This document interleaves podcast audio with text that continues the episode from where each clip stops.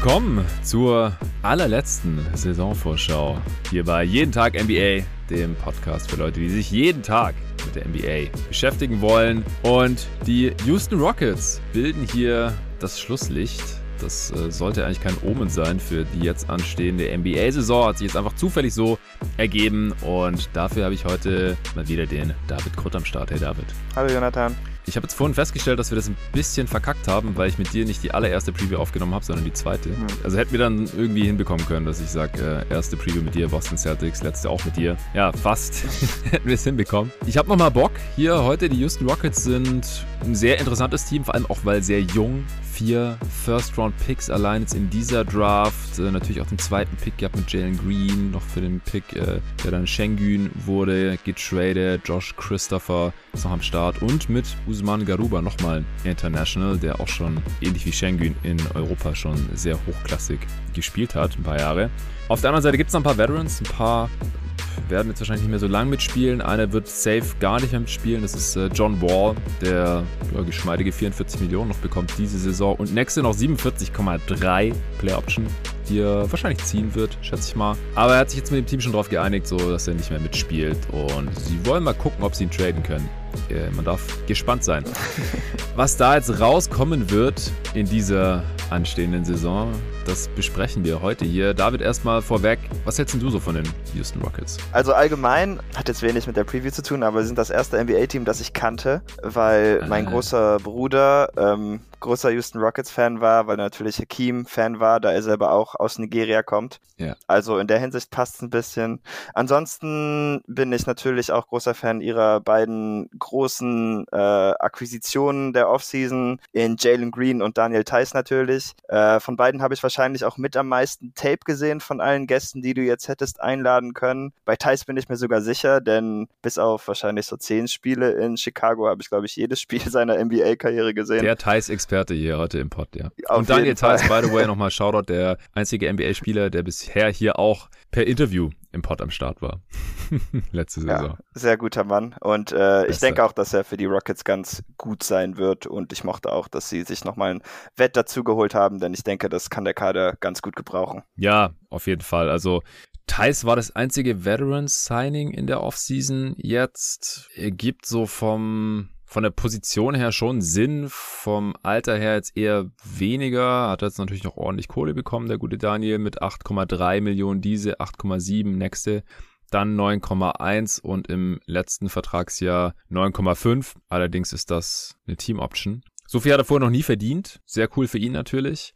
Aber er ist natürlich auch schon äh, deutlich älter als äh, der Rest des Kaders. Aber ähnlich wie ich es auch schon bei den Orlando Magic zum Beispiel gesagt habe, in einer abgeschwächteren Version, es ist natürlich auch sinnvoll, selbst bei einem Team, das im Rebuild steht, Spoiler Alert, die Houston Rockets tun das auch, mal noch so einen Veteran drin zu haben. Gerade auch als Big, der den jüngeren Bigs ein äh, paar Tricks zeigen kann und vielleicht auch mal die Defense ein bisschen zusammenhalten kann, der ein vorbildlicher Veteran ist. Denn Ansonsten ist wahrscheinlich jetzt mit diesem Rockets-Kader in der kommenden Saison nicht so viel zu holen. Wie gesagt, John Wall hat sich schon vorzeitig ausgeklingt, nachdem er letzte Saison ja noch ja so ein einigermaßen solides Comeback hatte, würde ich mal behaupten, war ja im Trade für Russell Westbrook gekommen. Ich habe gerade auch off-air vor der Aufnahme zu dir gesagt, ey, vor einem Jahr, da wusste noch niemand, dass äh, James Harden weg möchte aus Houston. Da war Harden noch da und keiner konnte ahnen, wo dieses Team nur zwölf Monate später jetzt stehen würde, hier mit vier First-Roundern und eben vor einer Saison, wo man wahrscheinlich am Ende wieder einen relativ hohen eigenen Pick haben wird. Ja, dann ist Eric Gordon noch da, der letzte Saison auch dann mal wieder verletzt ausgefallen ist, jetzt auch wieder in der Preseason ausgefallen ist, weil er umgeknickt ist. Wenn fit, hat er vielleicht auch noch irgendwie einen Trade-Wert. Daniel House ist noch da, aber ich habe jetzt auch schon von ein paar Beatwritern mitbekommen, dass er jetzt auch nicht so die besten Vibes versprüht, nicht so toll ausgesehen hat, auch in der Preseason. Ihm hängt ja auch immer noch so ein bisschen dieser Vorfall in der Bubble nach, äh, wo er verbotenerweise was mit einer Dame hatte auf dem Zimmer. Und Christian Wood ist ja auch noch da, ist ja noch pre-Prime, aber jetzt auch kein ganz junges Talent mehr, den konnte man in der vorigen Offseason holen. DJ Augustin ist noch da, als noch ein weiterer Veteran ein Waber hat man auch gehalten. Ja, der, der könnte vielleicht auch schon mittlerweile als Veteran durchgehen. Ist eigentlich auch kein Prospect mehr.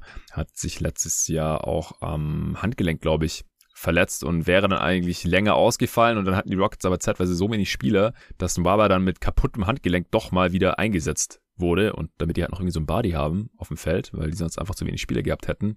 Also es ist echt ein äh, ziemlich wilder Mix hier aus Veterans, die eventuell nicht mehr so lange da bleiben und halt äh, Rookies und jungen Spielern. Exim hat man jetzt nochmal eine Chance gegeben, also als äh, ja, Reclamation Project. Ich hatte mit Torben ja länger über ihn gesprochen in der Redraft 2014, wo er der fünfte Pick gewesen war. Mit Jay Sean Tate hatte man einen auch schon älteren Rookie des letzten Jahres. Den fandst du ja von Anfang an auch ganz gut, oder? Ja, Jason Tate hat mir gut gefallen. Ähm, er wird wahrscheinlich zusammen mit Daniel Theiss im Alleingang die Defense irgendwie stemmen müssen, denn ansonsten gibt es defensiv da nicht so viel Qualität, aber er war schon wirklich gut. Er ist auch einer ihrer besseren Playmaker und ist recht vielseitig.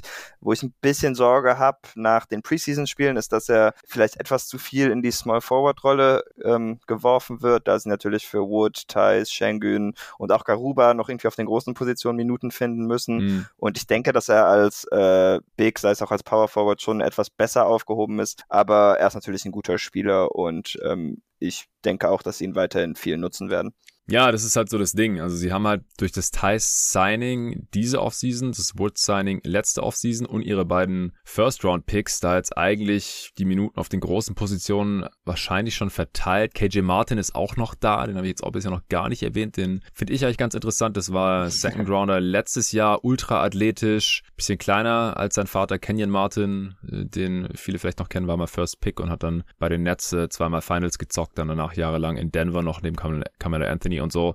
Und ja, Martin ist eigentlich auch eher ein Vierer, teilweise sogar Smallball Fünfer gespielt mit seiner Athletik, obwohl ich glaube, nur 6'6 ist offiziell, aber kann halt ultra springen, äh, auch aus dem Stand, stopfen, blocken, äh, alles. Also auch eher kein Dreier, denke ich. Also von der Position her, weil er auch keinen Dreier als ja. Wurf im Gepäck hat bisher. Also er hatte dann am Ende der Saison hat er viele Dreier auf einmal genommen und dann auch ein paar getroffen. Das hat da ein bisschen Mut gemacht. Aber ich glaube, wir müssen jetzt erstmal drüber sprechen, wer startet überhaupt in diesem Team? Als sie angefangen haben in der Preseason, dann hatten sie Kevin Porter Jr., Jalen Green, Eric Gordon, Christian Wood und Daniel Theiss als Starter. Ähm, der Broadcast hat auch mehrfach betont, dass Theiss der Fünfer ist und Wood jetzt Power Forward spielt. Weiß ich nicht, also wie einen riesen Unterschied macht bei den beiden. ja, also nun, was schon auffällt, ist, dass äh, Theiss viel mehr als Rollman eingesetzt wird und das Wood ein bisschen mehr spaced. Also in der Hinsicht würde es dann wahrscheinlich auch ähm, so sein, dass die Gegner ihren Center auf Theiss stellen, einfach weil er mehr in die Zone kommt, aber genau, im Endeffekt ist es recht irrelevant. Äh, ansonsten denke ich, dass Jay Sean Tate eventuell noch auf, ähm, auf den Small Forward Spot rutschen könnte, sollte Gordon sich wie üblich eigentlich wieder verletzen oder sollten sie ihn traden. Ähm, das haben sie auch im letzten Preseason-Spiel gemacht, als er dann verletzt war. Ja. Was ich halt ein bisschen kritisch sehe, ist, dass sie keinen richtigen Spielaufbauer haben. Also sie wollen wirklich Kevin Porter Jr. Äh, ja die Point Guard Position ein bisschen oder zumindest mal so eine Art Combo Guard Position Position leeren. Ähm, ich denke, das dauert noch was, bis er das kann. Man hat jetzt auch in der Preseason, hatte ich gesehen, mehr Turnovers als Assist. Also ich denke, die Reise, bis das hier einigermaßen flüssige Offense wird, dauert noch etwas, aber ähm, ja, das ist erstmal das Starting Lineup. Ja, schon wild. Also Wood hat auch gesagt, dass er froh ist, jetzt mehr draußen spielen zu dürfen. Äh, und ja, ich, also Spieler geben ja auch oft viel darauf, was sie jetzt nominell sind. Äh, Vierer ja. oder Fünfer und dann, wenn dann halt die Rollenbeschreibung auch eher dem eines Wings näher kommt, bei Wood, dann äh, kommt es natürlich auch hin, diese offizielle Beschreibung. Aber man kann mit Thais, der jetzt kein super Stretch Big ist, aber den man da halt auch mal irgendwie äh, draußen platzieren kann, äh, schon so ein bisschen Five-Out spielen. Das braucht dieses Team dann halt auch dringend, weil beim Playmaking hast du ja gerade schon gesagt, da sieht es ein bisschen dünn aus, jetzt auch dadurch, dass John Wall nicht mehr mitspielen möchte. Man hat halt noch Augustin auf der Bank, äh, der das vielleicht für ein paar Minuten mal machen kann, aber ich denke, wenn irgendein Team während der Regular Season dann noch ganz dringend einen Backup-Point Guard sucht und irgendwas abgibt dafür in einem Trade, dann ist der auch weg. Und ja, das sollen jetzt halt Green und Kevin Porter Jr. besorgen und ja, soll wahrscheinlich schnell gespielt werden und wird relativ viele Turnovers dann auch geben, aber also die Gegner können dann auch schnell spielen. Könnte mal spektakulär dann auch aussehen.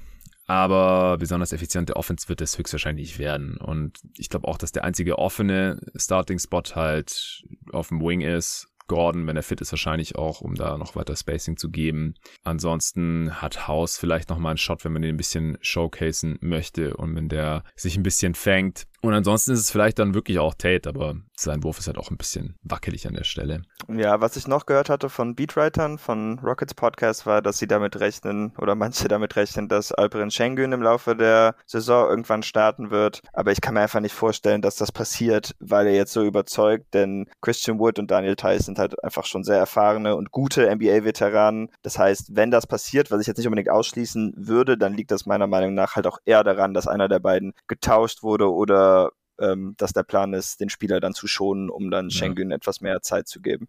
Ich glaube auch, also solange die da sind und nicht verletzt sind oder nicht pseudo verletzt sind, werden die auch spielen und starten. Also dafür wurden sie entsprechend bezahlt und geholt und ich glaube, das kann man denen dann auch relativ schwer verkaufen. Also ich meine, klar, Thais bekommt jetzt langfristig seine Kohle. Im Endeffekt kann er dann auch nicht sagen, wenn er dann zum ersten Pick von der Bank degradiert werden sollte, wenn man sagt, hey, wir haben hier Schengen 16. Pick investiert und jetzt wollen wir den mal irgendwie die letzten 30 Spiele noch starten lassen, kann ich, das, das kann ich mir schon vorstellen dann. Wenn es halt aber auch so läuft, ja, in der Saison, wie wir es wahrscheinlich beide von den Houston Rockets erwarten, da kommen wir dann nachher noch zu. Wenn man jetzt aber am Ende des, Spiels mal in die Verlegenheit kommt, unbedingt gewinnen zu wollen, was ist die effektivste 5 bei den Rockets? Was denkst du? Ich denke, das wäre wahrscheinlich ähnlich wie die Starting 5. Eventuell sollte man dann einen der beiden Guards noch rausholen und vielleicht einen Point Guard reintun, aber da ist halt auch nur die Option DJ Augustin. Mhm. Ähm, der hat natürlich schon mal einen Game Winner in den Playoffs getroffen, aber ob er deshalb der Closer sein sollte, weiß ich auch nicht unbedingt. Ähm, ja, also da wird der Kader dann halt schon ein bisschen dünn und ähm, weiß ich nicht, ob es da jetzt wirklich eine bessere Lösung gibt. Äh, Tate statt Gordon würde ich halt zum Beispiel überlegen, wenn man etwas mehr Defense will, aber dann sollte man wahrscheinlich auch Gordon dann auf die zwei schieben und äh, Green oder Porter einfach ganz rauswerfen. Mhm. Von daher ähm, würde ich da jetzt auch gar nicht so viel anders machen. Und gerade für Spieler wie Kevin Porter und Jalen Green ist es, denke ich, auch zu wichtig, dass sie diese Spielphasen äh, erleben und spielen mhm. müssen, als dass man die da jetzt rausziehen würde. Ja, also ich finde schon witzig, dass man halt so eine ganze Veteran Five aufs Feld schicken könnte mit Augustin, Gordon, House, Tice und Wood. Aber ich glaube auch, das wird man höchst selten sehen. Und die interessanteste fünf sind dann wahrscheinlich schon die vier First Rounder und Tate oder Martin, finde ich. Also, ich finde Christopher Green mhm. und Porter Jr. kann man auch mal nebeneinander spielen lassen, gerade weil Christopher ja auch so sich eher Richtung Playmaker gerade entwickeln zu scheint in Summer League und Preseason und dann keiner von denen ist ein echter Point Guard, aber alle drei zusammen dann könnte es halt irgendwie ausreichen, Creation im Halbfeld und dazu dann halt noch äh, Schengen und dann äh, Garuba eventuell oder halt KJ Martin oder halt, wie gesagt, die vier First Rounder und dann äh, mal ohne Kevin Porter Jr. auch. Also da gibt's dann schon sehr interessante Kombinationen halt aus diesen jüngeren Spielern, wie ich finde. Ja, also ich finde auch wirklich, viele ihrer jungen Spieler sind sehr interessant. Ich weiß nicht, wie schnell sie gut sein werden, aber äh, ich mag zum Beispiel auch den Spieler, den sie jetzt ähm, neu verpflichtet hatten, der letztes Jahr nur auf dem Two-Way war, Armoni Brooks, der hat hm. auch sehr gut ausgesehen. Shooter, ja. Ja, also der hat schon letzte Saison irgendwie 14 äh, Dreier auf 100 Possessions genommen.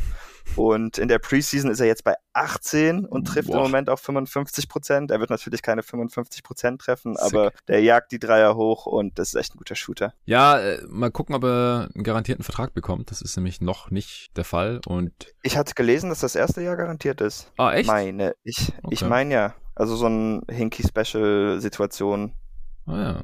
Vielleicht sollten wir das mal prüfen. Also ich meine, dass ich im Locked On Rockets Podcast gehört habe, dass er noch keinen garantierten Vertrag hat und oder keinen garantierten Ro Roster-Spot, aber das ist ja normalerweise auch dasselbe. Normalerweise kriegt man nicht ein garantiertes Vertragsjahr, wenn noch nicht klar ist, dass man einen Roster-Spot dann auch bekommt. Und die haben eben dann beide gemeint, die beiden Beatwriter, äh, dass die dem einfach diesen Spot geben sollten, einfach weil er so ein guter Shoot Shooter ist. Und dass er halt anscheinend auch bewusst eben kein Two-Way mehr haben wollte, weil er lieber sich offen lassen wollte mit so einem Exhibit 10 äh, Camp-Deal sozusagen, dass er dann einen festen, richtigen NBA-Vertrag bekommt, weil da verdient man ja mehr als auf dem Two-Way. So hatte ich so hatte ich es jetzt gehört. Ja, ich habe jetzt gerade ESPN offen und hier steht um, ähm, Terms were not announced, but sources told Adrian Wojnarowski that Brooks signed a four-year deal that includes a guaranteed first year plus trigger dates and guarantees for successive years. Also daraus okay. würde ich schließen, dass das erste Jahr garantiert ist und dass sie ihn dann auch nicht mehr waven würden. Steht da ein Datum dran? Vielleicht war meine Information jetzt einfach veraltet. 14. Oktober. Gut, dann ist es die aktuellere Information. Dann, dann okay. hat er mittlerweile schon den, den Deal, den garantierten Deal bekommen. Okay, cool. Ja, dann ist er Teil des Teams. Sehr schön. Breakout-Kandidat ist dann halt auch, glaube ich, bei den Extremen, die wir hier im Kader vorfinden, schwierig, weil halt die Spieler entweder gestandene Veteranen sind, die sind, was sie sind, oder halt Rookies, mehr oder weniger. Hast du da trotzdem äh, irgendeine Lösung, einen Kandidaten? Ja, ich musste ja was ausfüllen, deshalb, aber die einzigen, die so nach unseren Kriterien ein bisschen ein, äh, da in diese Riege passen, sind wahrscheinlich Kevin Porter Jr. und Christian Wood. Dabei ja. muss ich sagen, dass ich von Christian Wood jetzt, glaube ich, nicht mehr so einen großen Sprung erwarte. Also für mich hat er diesen Satz letztes Jahr gemacht. Ja. Ähm, mir ist auch nicht ganz klar, was da jetzt noch kommen soll, was natürlich nicht heißt, dass es nicht besser werden kann, aber wie jetzt noch so ein Breakout kommen soll, also das fehlt mir ein bisschen. Die Beatwriter waren jetzt auch überhaupt nicht begeistert von den Vibes, die äh, da jetzt in der Preseason von ihm kamen. Also mhm. Da besteht sogar eher so ein bisschen die Befürchtung, dass er ein bisschen satt sein könnte. Und das Ding war ja, also der Typ ist talentiert, das war von Anfang an klar, schon damals in der Draft, ich erinnere mich. Und dann ist er aber halt mega abgestürzt und dann erstmal Journeyman gewesen, konnte sich nirgendwo etablieren, weil er ja, anscheinend auch nicht die beste Einstellung mitgebracht hat. Dann war er einmal richtig produktiv bei den Pistons, dann hat direkt diesen Deal bekommen von den Rockets, aber auch wohlgemerkt, also die Pistons wollten ja ihn auch nicht unbedingt halten, haben lieber die Kohle Jeremy Grant gegeben. Und ja, jetzt hat man, glaube ich, hier so ein bisschen die Befürchtung, dass er sich da jetzt ein bisschen auf ausruhen könnte, weil er die Kohle hat. Und auf der anderen Seite ist ja bei den Rockets jetzt sportlich auch erstmal wahrscheinlich um, um nichts geht und es jetzt auch nicht die größten Konsequenzen hat, wenn er jetzt nicht 100% gibt. Aber das sind jetzt halt eher Gerüchte und Befürchtungen, äh, kann, kann jetzt keiner wirklich einschätzen.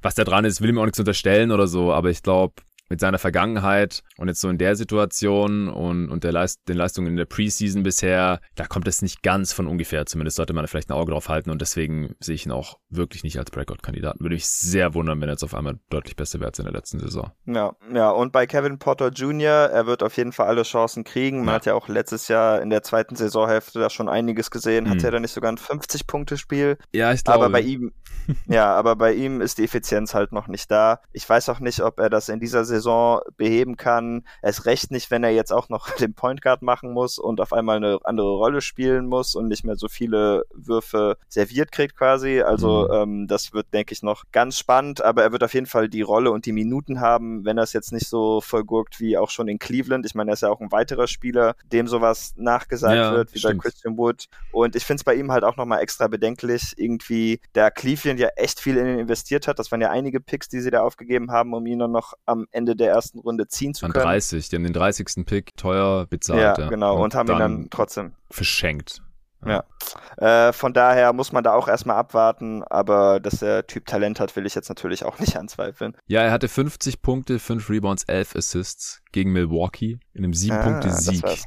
Ah, hat 9 Dreier getroffen in dem Spiel von 15, 9 seiner 11 Freiwürfe, 5 Turnovers und 5 Fouls auch gehabt, aber geschenkt. Also es war, war ein krasses Spiel von ihm. Klar, er war im April gegen die Bucks, die das Spiel wahrscheinlich dann auch nicht so unbedingt gewinnen wollten an dem Tag, aber muss man erstmal hinbekommen in der NBA. Also das, er hat alles Talent der Welt. Ich fand ihn damals auch schon in der Draft echt spannend. So als relativ großer und athletischer Wing, der offensichtlich ein bisschen Playmaking mitbringt, bisschen was am Ball konnte und ja, er, hast du gerade schon gesagt, ist jetzt nicht so super effizient und auch sein Wurf ist nicht so konstant, aber er kann halt auch heiß laufen, hat er, wie gesagt, auch diese neun Dreier reingeknallt, letzte so 31 Prozent seiner Dreier getroffen. Im Schnitt auch schon 17 und 17, 4 und 6 aufgelegt im Prinzip. Und es wird jetzt nicht weniger werden, wenn er der Starting Point Guard in Anführungsstrichen, der Starting Playmaker ist da am Flügel. Aber ich glaube auch, also in der Age 21 Season wird es wahrscheinlich jetzt noch nicht so super effizient bei ihm sein. Und die Offense der Rockets an sich höchstwahrscheinlich auch nicht, denn er startet ja auch neben dem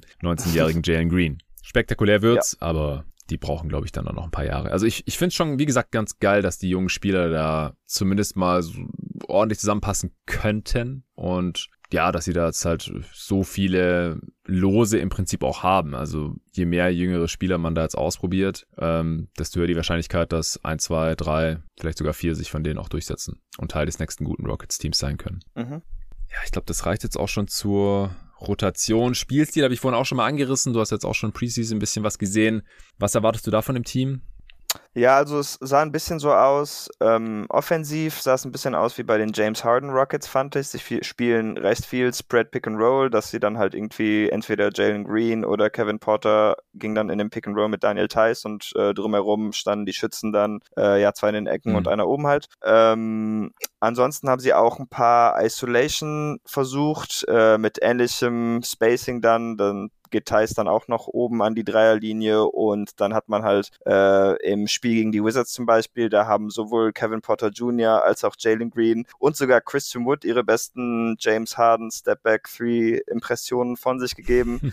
äh, der von Christian Wood ging sogar auch rein, auch wenn das ein Bankshot war. Aber gut, das muss ja keiner wissen. ähm, ja, und defensiv war mir aber aufgefallen, dass sie jetzt etwas konservativer spielen. Also da wird nicht mehr so viel geswitcht. Die paar Male, dass sie es versucht hatten, ging das eigentlich irgendwie jedes Mal in die Hose. Also da haben sie sich irgendwie nacheinander immer miteinander geschimpft. Aber ich denke, ähm, gerade mit Schengen natürlich auch im Kader, macht es auch Sinn, dass sie etwas konservativere Drop-Coverage spielen. Ähm, und auch jedes Mal, wenn er irgendwie in einem Switch landete, war das eine ja, kleinere oder größere Katastrophe eigentlich. Denn seine Fußarbeit ist einfach wirklich richtig schlecht noch. Da muss noch einiges einiges geschehen. Hm. Ja, also ich denke auch, da müssen wir jetzt uns nicht länger dran aufhalten. Äh, es wird wahrscheinlich relativ wild werden, gerade in der Offense und wahrscheinlich auch nicht so besonders von Erfolg gekrönt, was völlig normal ist bei so vielen jungen Spielern. Und wie gesagt, im Verlauf ja, der Saison sollten immer eher noch mehr junge Spieler spielen und weniger diese Veterans, entweder weil sie rausgehalten werden oder vielleicht dann schon gar nicht mehr im Team stehen. Ja, dann würde ich sagen, kommen wir doch schon zu unseren Predictions. Best Case für die Houston Rockets im sportlichen Sinne. Wie viele Siege können sie deiner Meinung nach maximal holen? Ich hatte als Best Case 28 Siege. Ähm, dann müssten sie aber ihre Veteranen nicht nur halten, sondern auch einiges spielen. Eric Gordon müsste wieder etwas mehr werfen auch einfach. In der Preseason hat er jetzt irgendwie nur eine Handvoll Field Goal Attempts per Spiel. Ich weiß nicht, ob er sich schont oder ob er sich damit abgefunden hat, dass er in diesem Team jetzt einfach keine große, größere Rolle mehr hat, außer mhm. den Platz breit zu machen. Ähm, und Jalen Green müsste natürlich direkt einschlagen. Äh, ich muss sagen, jetzt in der Preseason ist eigentlich das erste Mal, dass ich ihn über mehrere Spiele hinweg schlecht habe spielen sehen, denn bisher hat er ja eigentlich sowohl die G-League als auch die Summer League äh, ja ohne Probleme eigentlich abgehakt. Mhm. Im Moment klappte das jetzt nicht so gut, aber ich meine, die Sample ist natürlich auch winzig und sein Dreier fällt auch im Moment gar nicht. Ähm, ich weiß nicht, warum ich das jetzt beim Best Case sage, aber. Ja, weil er wieder besser spielen müsste, das ergibt ja schon Sinn. Genau, das, das ja. war's. ja, also das müsste so ein bisschen für den Best Case zusammenkommen, denke ich. Ja, also ich denke auch, dass äh, Porter Jr. und Jalen Green äh, direkt äh, relativ effizient sein müssten, was wovon man im Normalfall nicht ausgehen sollte, aber ist natürlich jetzt auch nicht absolut ausgeschlossen, nur relativ unwahrscheinlich. Und äh, ja, da müssten wir doch mehr von diesen Veteran-Lineups sehen, als wir das jetzt gerade hier erwarten. Aber ich sehe es eigentlich echt nicht. So 28 Siege sehe ich echt nicht. Die, die, Rockets wollen ja auch gar nicht gewinnen. Und das ist, äh, ich wäre auch überrascht. Das ja, ja, ist im Endeffekt Fall. dann immer doch entscheidend, weil dann werden die Veterans halt nicht mehr eingesetzt oder weggetradet. Und wenn man halt die also wenn ein Team schon vier First Rounder hat und die Wahrscheinlichkeit sehr hoch ist, dass die auch relativ viele Minuten sehen sollen, alle, dann werden das die viele Siege werden. Also ich sehe da schon ein bisschen mehr Qualität und eben halt auch diese Veterans als in OKC zum Beispiel. OKC hat jetzt ja keinen Daniel Tice gesigned. Die haben Favors, weil der dahin gedumpt wurde, weil sie dafür einen First Rounder bekommen haben. Das ist schon nochmal ein anderes Level an ja, Pre-Tanking, schon in der Offseason.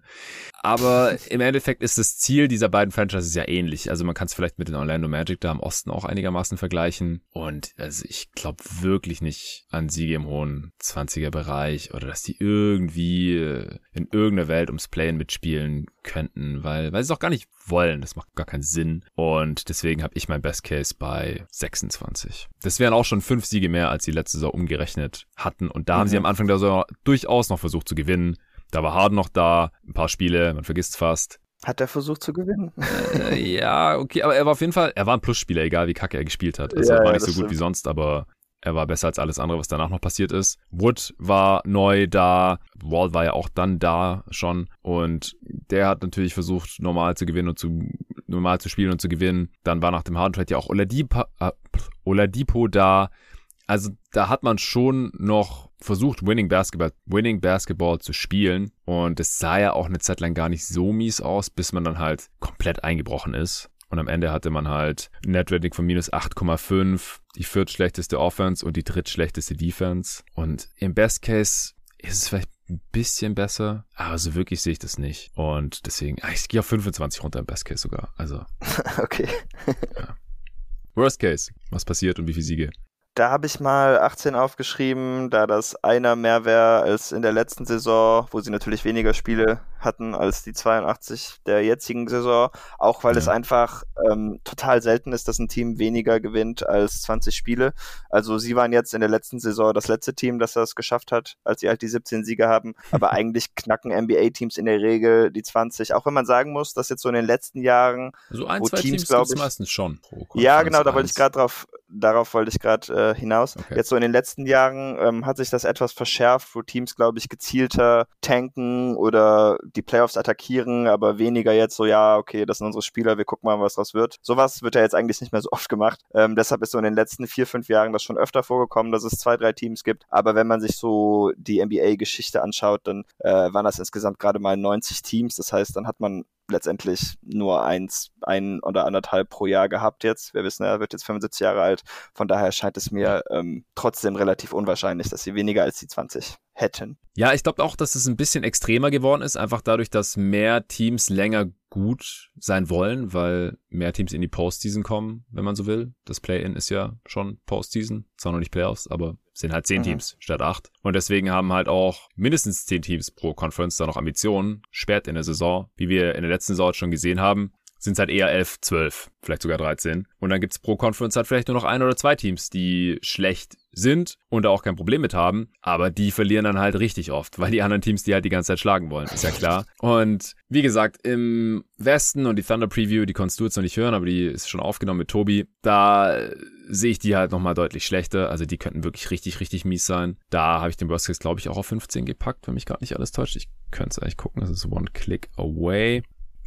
Ganz so mies sehe ich die Rockets jetzt halt nicht, weil die, wie gesagt, halt wenigstens ein paar Veterans haben, die zumindest zu Beginn der Saison auch noch Spielzeit bekommen werden.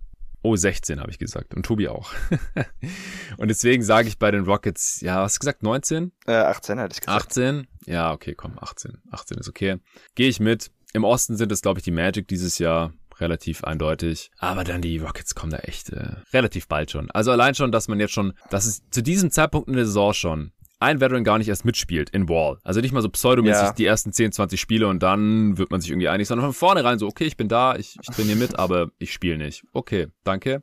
Dann House und Wood halt auch schon so diese Veteran-Vibes abgeben, so, ah, ich habe eigentlich nicht so Bock hier. Und dann auch überhaupt nicht gut spielen bisher. Gordon schon wieder angeschlagen. Also, und das halt jetzt schon noch bevor die Saison losgegangen ist überhaupt. Das äh, deutet für mich halt schon auf das Schlimmste im sportlichen Sinne hin. Und deswegen sage ich auch, also Broskis unter 20, das äh, kann auf jeden Fall passieren. Hier mit diesen zwei blutjungen Guards, die da irgendwie die Offense leiten sollen und so. Und dann kommt mit Christopher nochmal so einer von der Bank. Das sieht mir nicht nach besonders vielen Siegen aus. Und deswegen sage ich auch, im, im Worst Case kann es locker unter 20 sein. Ach komm, ich sag, ich sag 17 im Worst Case. Noch ein weniger.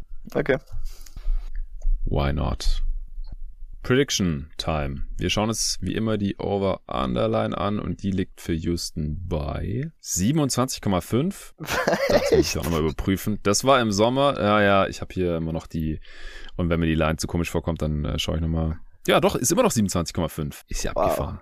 Was? Ja, da bin ich auf jeden Fall drunter. Das ist mein Bestes. Das ist von vorgestern die 27,5. Ist wow. Lock, hammer it. ich weiß nicht, was ich sagen soll. Also, also ich kann mir auch gut vorstellen, dass die noch sinken wird, wenn sich hier zwei, drei Leute diese Preseason angeschaut haben auch. 27,5. Ja, kein Shit. Steht hier. Ich habe 22 Siege für die Rockets aufgeschrieben. Das ist fünfeinhalb darunter. Und wie gesagt, im Broadcast kann das noch unter die 20 fallen. Ich habe auch 22, also uh. da sind wir uns diesmal dann einig. Sehr schön. Ja, und es ist ja wie gesagt auch okay. Also ja, ja. Gibt jedes Jahr ein paar ja, schlechte Teams und sieht für mich halt auch danach aus, dass die Rockets es sein wollen. Weil, äh, darf man ja nicht vergessen, die müssen eigentlich jetzt nochmal hochpicken, weil bald gehen, können die First Rounder dann halt auch nach OKC gehen durch diesen Westbrook-Deal. Mhm. Deswegen haben die da natürlich auch nochmal das Incentive, jetzt nochmal richtig abzustinken. Hast du noch einen interessanten Aspekt? Irgendeinen Spieler, über den wir ähm, jetzt noch nicht genug gesprochen haben oder irgendwas? Ja, also wir haben über alle Rookies eigentlich noch gar nicht so viel gesprochen, finde ich, außer immer mal ja. wieder so angeteased. Ich weiß nicht, ob du über jemand Spezifisches da reden willst oder über mehrere. Ja, voll ähm, gern. Ich meine, ja, also bei Jalen Green ist natürlich direkt der Rookie of the Year interessant, mhm. denke ich. Äh, wenn Kevin Porter Jr. ihm nicht alle Würfe klaut, dann Glaub sollte er da auch noch einige kriegen. Ähm, ja, er hat auch in der Preseason einen weniger genommen pro Spiel. Äh, Porter hat halt einiges besser getroffen. Ich denke auch, dass er der 51. Rookie sein könnte, der die 20-Punkte-Marke knackt pro Spiel. Mhm. Ähm, Kate Cunningham wäre für mich so der zweite Kandidat aus dieser Draft Class, aber ich denke, Jalen Green hatte auch eine sehr gute Chance, einfach weil er recht poliert als Scorer in die Liga kommt. Ähm, ich hatte auch gesehen, Anthony Edwards war letztes Jahr auch schon bei 19,3 hm. und ähm, da ist das Team natürlich irgendwann mehr oder weniger auseinandergefallen äh, und da hat er natürlich auch ganz viele Chancen deshalb. Ich weiß nicht, ob das in Houston auch so passiert, dass Jalen. Green die gleichen Chancen kriegt. Ja, eben, ich denke es auch und ähm, auch im Vergleich mit glaub, Kate, er, ganz kurz. Ja. Weil Mhm. Kate hat halt mit Grant einen 22 Punkte pro Spiel Score neben sich. Den gibt's in Houston halt einfach nicht. Also, das ist ja auch Porter Jr. nicht, glaube ich. Ich weiß nicht, ob Porter Jr. Also, überhaupt Wood 20... letztes Jahr, oder? Er hatte 21 Punkte pro Spiel letztes oh, Jahr. Oh, ja, shit, der hat so wenig Spiele gemacht dass, oder so viele verpasst, dass ich das schon gar nicht mehr auf dem Schirm hatte. Ja, da hast du recht, aber es ist ein anderer, anderer Spielertyp. Wood ist ja schon mehr Play-Finisher als jetzt jemand, der ja, ja, Ball in der Hand hat. Ja, ich wollte es hm, nur kurz anmerken. Hast recht. Ja, Hast total recht, danke. Ähm, ja, und worauf wollte ich hinaus? Ich glaube, dass Jalen Green jetzt schon ein besserer Scorer ist, als Anthony Edwards es zum Anfang der letzten Saison war. Deshalb würde es mich nicht wundern, wenn ja. er halt auf die 20 Punkte pro Spiel kommt. Äh, überraschenderweise, ja. oder zumindest hat es mich überrascht, dass eigentlich nur Bigs, die das schaffen. Oder meistens nur Bigs, die das schaffen. Oh. Äh, wie Embiid und Zion. Ähm, äh, Luca war so ein bisschen die Ausnahme hm. der letzten Jahre. Ähm, ja. Ja, das ist interessant. Ich glaube auch, dass Green heißer Kandidat ist auf den Rookie of the Year, weil ich glaube, er hat mehr Narrenfreiheit als Kate in Detroit. Mhm. Da sieht man das alles schon sehr viel strukturierter aus. Ich hatte ja die Preview mit Arne aufgenommen. Er ist nicht der primäre Playmaker oder Ballhändler. Gut, das soll jetzt wohl auch eher Porter Jr. sein, aber ich glaube, dass sie das sehr, sich sehr viel mehr teilen werden. Und ich glaube halt, wie gesagt, auch, dass Spiele wie Grant eher mehr Spielanteile von Kate wegnimmt, in Anführungsstrichen, als es jetzt ein Wood von einem Green tun würde. Und ich glaube, die Pistons werden auch ein bisschen besser sein als die Rockets und ein bisschen ambitionierter sein. Und Kate ist einfach auch ein Spielertyp, der viele Sachen machen kann neben dem Scoring und Green ist noch eher so der reine Scorer zum jetzigen Zeitpunkt. Und dann darf er das wahrscheinlich genau. auch einfach tun. Ja, das denke ich auch. Ich mag Josh Christopher nach wie vor eigentlich ganz gerne. Mhm. Wie gefällt der, der dir so?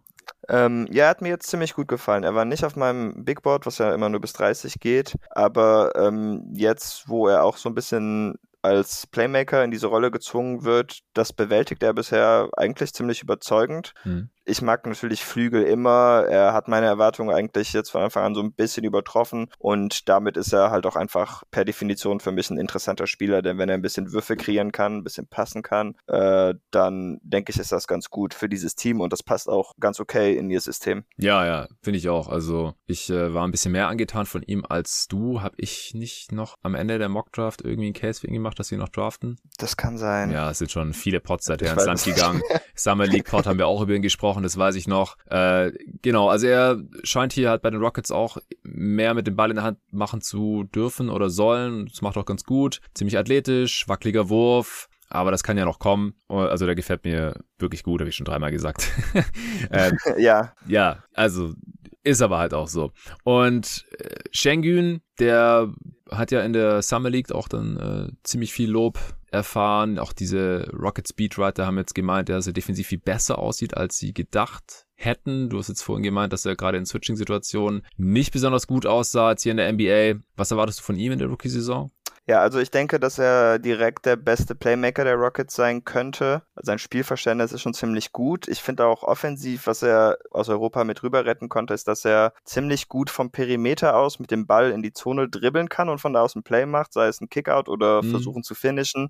Das Finishen fand ich jetzt noch nicht so überzeugend. Da scheint er mir noch ein bisschen zu schwach auf der Brust. Aber ähm, er kriegt auf jeden Fall gute Looks. Defensiv war ich sehr skeptisch, auch während der Draft. Ich muss sagen, ich bin etwas weniger skeptisch, einfach weil ich finde, dass er er Verticality an Momenten ganz gut macht. Und wenn er geschlagen wird, dann versucht er immerhin noch den Chase-Down-Block zu kriegen. Und es sieht schon irgendwie so aus, als könnte er es schaffen, aber letztendlich schafft das halt meistens nicht. Also gerade die Raptors, äh, OG Ananobi und Scotty Barnes, die sind einfach durch ihn durchgerannt oder haben ihn dann am mhm. Perimeter stehen lassen und dann musste er dann noch irgendwie versuchen, hinterherzukommen. Ähm, hat dann halt, wie gesagt, noch so einen glaubwürdigen Attempt gemacht, aber letztendlich waren es dann halt trotzdem Dunks und Layups, die Scotty und OG dabei rausgekriegt haben. Das heißt, mhm. ich denke nicht, dass das klappt, aber ich würde halt sagen, die Tatsache, dass die Athletik da ist, dass er es antäuschen kann, macht mir schon mal ein bisschen mehr Mut als it's wie zum Beispiel bei anderen Bigs, äh, wie jetzt Kanter oder Jalil Okafor, ja. die auch so defensive Schwächen haben, die bleiben einfach stehen, dann ist es vorbei. Und das ist bei ihm nicht so. Also er ja. versucht noch den Play zu machen, er kann da noch etwas machen. Deshalb ähm, würde ich noch nicht das Handtuch in den Ring werfen, aber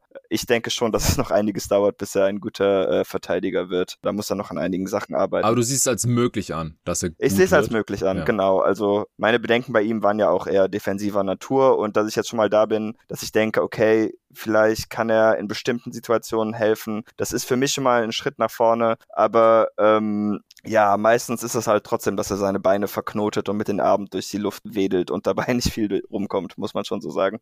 Ja, und siehst du ihn dann defensiv eher auf der 4 oder auf der 5 langfristig? Hm, habe ich jetzt noch nicht so drüber nachgedacht. Ich glaube, die 5 ist letztendlich doch besser, weil du willst ihn wirklich so wenig wie möglich an der Dreierlinie haben hm. und ähm, Rotationen liest er, glaube ich, ganz okay. Also da kommt er schon rüber, wenn äh, ein Mitspieler geschlagen wurde und macht die Arme hoch und versucht auch nichts Wildes. Deshalb denke ich, dass die 5 langfristig langfristig schon besser wäre, auch wenn ich da jetzt nicht ausschließen würde, dass das wahrscheinlich halt so wie bei Jokic aus auch so ist, dass er einfach kein sehr guter Rim Protector ist und dass die meisten Spieler mehr oder weniger einfach durch ihn durch äh, den Korb trotzdem verwandeln. Mhm. Aber na gut, er steht halt schon mal da. Ja, also ich denke auch, dass er da schon ein bisschen mehr gezeigt hat, als man vielleicht befürchten konnte und dadurch der Floor da auch höher ist. Ich glaube auch, dass er jetzt nicht zu den allermiesesten Defendern der Liga gehören wird. Aber auf der 5, es ist halt auch gleichzeitig die wichtigste und da mhm. ist es dann natürlich schon wichtig, dass er wenigstens ja akzeptabel ist. Weil ansonsten muss er halt offensiv schon extrem gut sein und das war ja immer so ein bisschen das Ding, was ich ja auch im Pod gesagt habe. So, du musst offensiv halt so gut sein, damit du als defensiver Fünfer in der NBA dir erlauben kannst, unterdurchschnittlich zu sein, weil sonst wird's schwierig mit der Spielzeit, vor allem als Starter. Also von der Bank geht es dann halt noch in bestimmten Rollen. Ich will jetzt echt nicht mit Ennis Kanter vergleichen, weil der Vergleich einfach nur lazy und schlecht ist. Aber der ist halt auch eher ein Sixth Man dann gewesen in seinen besten Tagen jetzt bei den Celtics. Eher nicht mehr.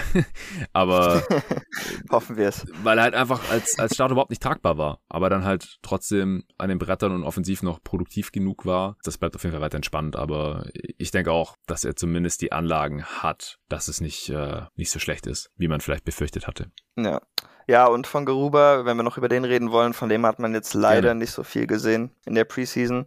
Mein Eindruck von ihm ist aber, ich glaube, dass Tobias Berger ihn wirklich sehr gerne mochte. Äh, wo mhm. ich mich ein bisschen schwer tue, ist, dass obwohl er ein guter Verteidiger ist und sich auch Offball ziemlich gut bewegt, ich weiß einfach nicht, ob er athletisch genug ist, um Offense für einen NBA Big Man zu liefern, denn mhm. äh, ich sehe den Typen nie danken. Alle seine Layups sind mit einer Balllänge unterm Korb, versucht er die hochzuwerfen. Ja, da habe ich einfach Angst, dass er sich sehr schwer tun wird, da zu finishen. Ich meine, vielleicht kann er noch was athletischer werden oder an seinem Wurf arbeiten, dass er das dadurch ein bisschen ausmerzen kann. Aber offensiv mache ich mir bei ihm im Moment eigentlich schon Sorgen, obwohl er ein sehr kluger Spieler zu sein scheint. Hm.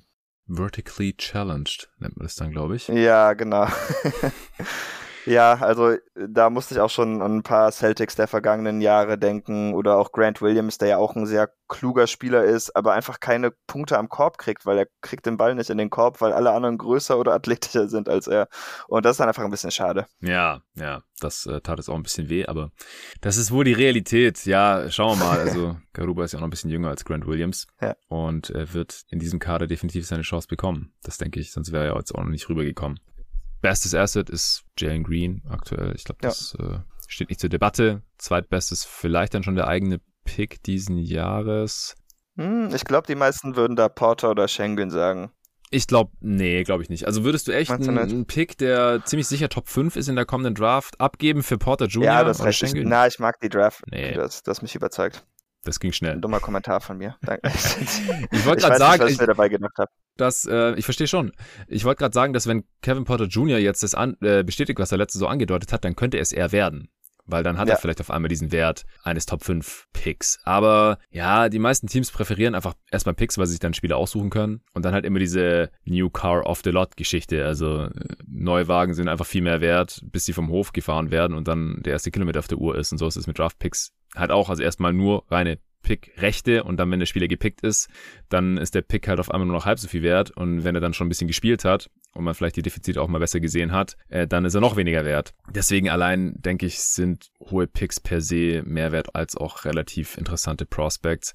Außer jetzt halt der Spieler, der gerade erst an zwei gedraftet wurde und auch Konsensus ganz klar Top 3 war äh, mit Jalen Green. Das glaube ich schon, weil wir wissen ja gar nicht, ob der Rockets Pick jetzt wirklich wieder ein Top 3 Pick wird. Das könnte gut sein, aber ja, die Lottery Odds könnten der Sache einen Strich durch die Rechnung machen, ähnlich wie bei den Thunder in der letzten Lottery zum Beispiel. Ja. Und mieser Vertrag. Und Vertrag das ist, ist John Wall. Also immer noch ein Jahr. Also sag niemals nie in dieser Liga. Wir haben schon die wildesten Trades gesehen. Also die Rockets können jetzt nichts mit Kevin Love anfangen oder so, aber es gibt halt mehrere solcher Deals und dann kann man die immer mal noch gegeneinander tauschen. Das könnte sein. Und ansonsten, nachdem Black Griffin letztes Jahr ein Buyout bekommen hat, nachdem ich das für sehr unwahrscheinlich gehalten hatte, schließt er halt auch nichts mehr aus. Also, who knows? Ja. Könnte wirklich sein, dass wir John Wall im Laufe der Saison in einem anderen Jersey nochmal sehen. Und das würde ich mir auch wünschen. Ich bin ja auch ein alter John Wall Fanboy, hab Wizards Trikot noch zu Hause im Schrank hängen und fand ihn früher auch richtig geil.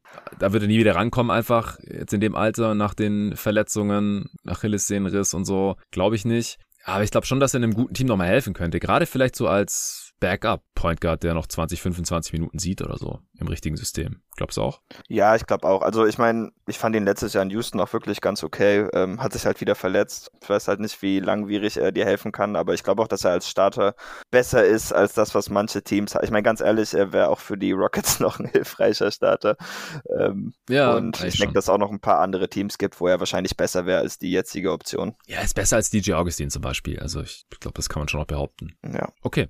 Ja, dann war's das mit der Rockets Preview und nicht nur mit der, sondern mit allen 30. Yes, Glückwunsch. Ja, ja danke dir, Mann. Ich äh, wollte gerade sagen, ich bin ein bisschen erleichtert, aber eigentlich, wenn ich sehe, dass ich noch acht Podcasts veröffentlichen muss, weil die sich, ich habe jetzt einfach schneller aufgenommen, als ich veröffentlichen konnte, weil es gab jetzt halt echt Tage, in letzter Zeit hatte ich vier Aufnahmen an einem Tag und wenn ich dann noch zwei Pods bearbeitet und rausgehauen habe, dann waren es halt sechs Pods, mit denen ich mich an dem Tag beschäftigt habe und mehr ist dann halt einfach nicht drin, selbst wenn man irgendwie nur sechs Stunden schläft und die anderen 18 Stunden die ganze Zeit irgendwie was für jeden Tag NBA macht, aber sind halt auch viele Sachen hinter den Kulissen abgegangen, jetzt hier nach der äh, Umstellung des Supporter-Modells und so, äh, schon ein paar Pots erwähnt, ist nicht alles ganz glatt gelaufen, technisch leider. Und äh, viele Leute, die sich auch bei mir gemeldet haben, um Feedback zu geben oder die Fragen hatten, hey, wie läuft das jetzt, wo kann ich den Pod hören, wie kann ich supporten, wie, welche App brauche ich da? Und so weiter und so fort. Gibt eigentlich einen äh, FAQ, den ich da extra am Wochenende auf Steady noch geschrieben habe, hab gedacht, jetzt mach ich das mal zwei Stunden alle Fragen sammeln und das hier schreiben und dann kriege ich nie wieder eine Frage. Also funktioniert es dann offensichtlich auch nicht.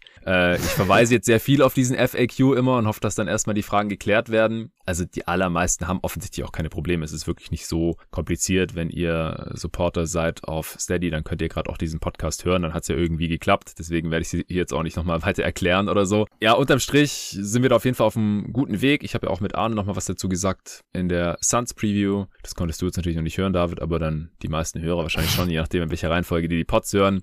Meldet euch gerne bei mir, wenn ihr alle 30 Previews gehört habt. Das äh, interessiert mich immer sehr. Ich glaube, da gibt's nicht so viele von. Also selbst die größten Hardcore-Hörer geben mir teilweise das Feedback, ja, ich komme gerade überhaupt nicht hinterher, ich kann gar nicht alle hören, aber ja, vielleicht kann man sich die eine oder andere Preview auch noch äh, im Laufe der ersten Saisonwoche oder Saisonwochen sogar anhören. Die nächsten Tage wird's hier noch ein paar Pods geben. Es gibt noch den äh, ja beste Wetten-Pod, wenn man so will, wo Tobi und ich jetzt auch schon äh, traditionell, Tobi Bühner und ich uns auch schon traditionell fast äh, die äh, Wetten auf die Awards und noch mal ein paar Over-Under-Wetten anschauen. Wurden jetzt hier im Pod natürlich schon alle thematisiert, aber dann nochmal die allerbesten, auf die wir dann unser virtuelles Geld setzen. Alles natürlich ohne Gewähr und überhaupt keine äh, Wett, wollen niemanden zum Wetten verführen oder irgendwas. Alles auf eigene Gefahr natürlich, aber in dem Pod gibt's. Der ist auch für Leute natürlich interessant, die selber dann nicht an Sportwetten irgendwie teilnehmen wollen.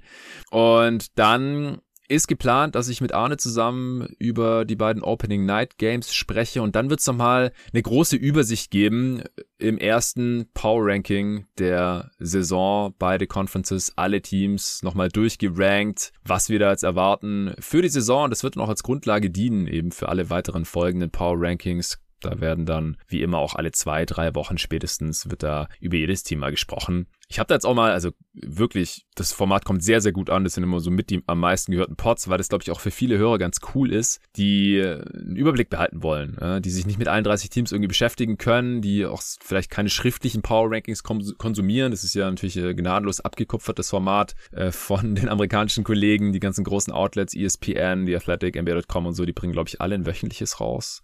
Aber wenn man auch sowas dann nicht lesen möchte und die haben dann natürlich auch ein paar andere Kriterien, die sind auch teilweise ein bisschen reaktionär visionärer, als ich es bin, weil ich will ja immer abbilden, wo ich die Teams am Ende der Regular Season sehe und was sich da dann eben so getan hat in den letzten zwei, drei Wochen.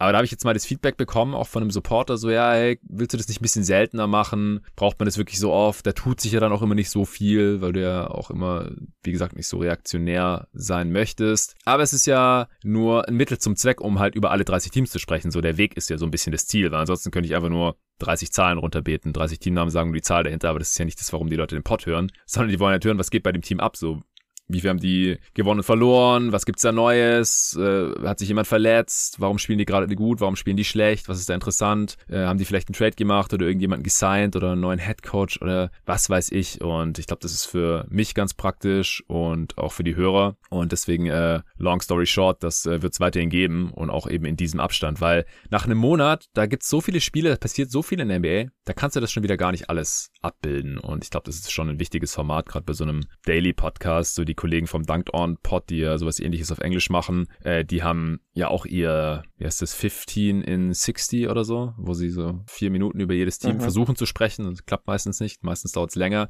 Aber die ranken ja nicht und ich, ich mache im Prinzip dasselbe, außer dass ich halt zusätzlich noch ranke. Aber das ist, wie gesagt, gar nicht das, worum es primär in dem Pod geht, sondern das, einfach, dass man da ein bisschen die Übersicht behält. Und äh, ja, das äh, wird es noch geben. Wahrscheinlich am äh, Mittwoch dann oder eine Conference am Dienstag, eine am Mittwoch. Muss ich sehen ich muss dann auch endlich mal hier äh, losfahren aus Portugal. Da hatte ich jetzt einfach auch gar keine Zeit für. Ich stehe hier im Prinzip auch noch so ein bisschen, weil ich keine Zeit habe wegzufahren. Aber ich muss äh, dann, wenn ihr diesen Pod hört, eine Woche später mehr oder weniger auch wieder zurück sein in Deutschland, in Berlin und habe 3000 Kilometer vor mir. Deswegen, ja, werde ich halt noch so drei, vier Pods raushauen in der Woche. Answering Machine mit Nico ist mal wieder geplant. Da werde ich dann auf Steady natürlich noch aufrufen. Da könnt ihr da eure Fragen stellen. Und dann äh, hört ihr auch mal wieder Nikos sexy Stimme hier im Pod, denn der hat keine Preview Endlich. mit mir aufgenommen, wie ihr vielleicht bemerkt habt. Ja, hat er gesagt, ist er raus dieses Jahr. Spurs hat er abgegeben an äh, den Nachwuchs, an, an Tobi Bühner und auch für jedes andere Team Letztes Jahr habe ich noch über die LA-Teams mit ihm gesprochen,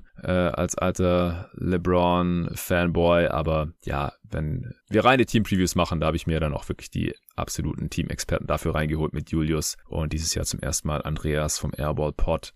Deswegen, das ist noch geplant. Wann die Pods dann äh, genau erscheinen oder in, in welcher Reihenfolge, das, das seht ihr dann. Äh, zwei der drei oder drei dieser vier Pods, je nachdem, werden wahrscheinlich auch öffentliche Pods sein, denn äh, ich bin da in der glücklichen Situation, dass ich da ein paar Sponsoren unterbringen darf. Das als Ausblick. Wie gesagt, gebt mir gerne nochmal Feedback zu den Previews, wie viel ihr gehört habt, wie ihr die fandet, vielleicht auch, was man da für nächste Saison dann besser machen kann, denn es sieht gerade sehr, sehr, sehr, sehr, sehr, sehr, sehr stark danach aus, als ob es jeden Tag NBA auch in einem Jahr noch geben wird. Was ich ja schon mal sagen kann, was ich nicht mehr machen werde, ist alle 30 Pots in 15 Tagen aufzunehmen. Also, das war jetzt ein bisschen tough. Das muss ich zugeben. Ich glaube, es war, ja doch, dürfte genau, ziemlich genau zwei Wochen gewesen sein. Ja, also unsere erste Aufnahme war sogar vor 17 Tagen. Ja, guck, da haben wir es doch. Dann waren es 30 Pots in 17 Tagen, weil das war der erste Tag. Ich habe am selben Tag mit Tobi und dir aufgenommen. Also, das mache ich auf keinen Fall mehr. Ähm, dieses Jahr war es so, weil die Offseason war einen Monat kürzer und ich wollte nicht irgendwie noch eine Woche weniger Urlaub haben. Das wäre auch nicht gut gegangen. Aber nächstes Jahr werde ich das ein bisschen anders planen. Und da haben wir dann hoffentlich auch zum ersten Mal wieder einen normalen NBA-Kalender, wenn da nicht wieder irgendwas dazwischen kommt, mit einer normalen Offseason, normalen Regular Season Start, normale Preseason und so weiter. Und dann werde ich das auch eher, äh, keine Ahnung, 30 Pots in 30 Tagen oder so, wie normalerweise auch. Ich glaube, ich habe sogar teilweise früher schon 30 Pots in 40 Tagen gemacht, denn das ist echt überhaupt gar kein Ding. Aber das war jetzt ein sehr, sehr, sehr, sehr heißer Ritt hier und ein bisschen anstrengend. Also die letzte Urlaubsentspannung ist, ist echt schon vorbei. Mir schreiben auch wieder Leute, so, ja, viel Spaß noch im Urlaub in Portugal. Also, ja, ey, Digga, ich mache überhaupt gar keinen Urlaub mehr seit zwei Wochen. Das ist äh, der Anti-Urlaub eigentlich. Sehr wenig Schlaf, viel Stress, aber auch eine Menge Spaß und, und viele, viele Pots. Vor allem natürlich für euch Supporter hier. Das war das Update. Äh, ich hoffe, das haben jetzt auch ein paar Leute gehört, weil ich weiß nicht, wie viel diese Houston Rockets Preview gehört werden wird. Also, wie gesagt, wenn ihr den Pod und die anderen 29 auch gehört habt, dann sagt mir gerne Bescheid. Ich freue mich drüber. Und dann äh, geht's hier los bald mit der Regular Season 2021 22 Ich habe mega Bock. David, du nochmal deine letzten Worte zur jetzt beginnenden Saison. Du guckst ja sowieso jede Nacht live, wahrscheinlich wie immer, oder? Ich werde mich bemühen und ich wünsche natürlich jedem, der bis hier noch hört, viel Spaß mit der nächsten Saison und natürlich eurem Team das beste Glück, außer es sind die Sixers, dann kann ich euch das nicht wünschen. Uh, Slander hier noch auf den letzten Auf Sekunden. jeden Fall, immer. Vielen Dank und bis zum nächsten Mal. Jetzt haben fast noch die Stunde voll gemacht hier. Ähm, glaubst du eigentlich, dass Ben Simmons spielt?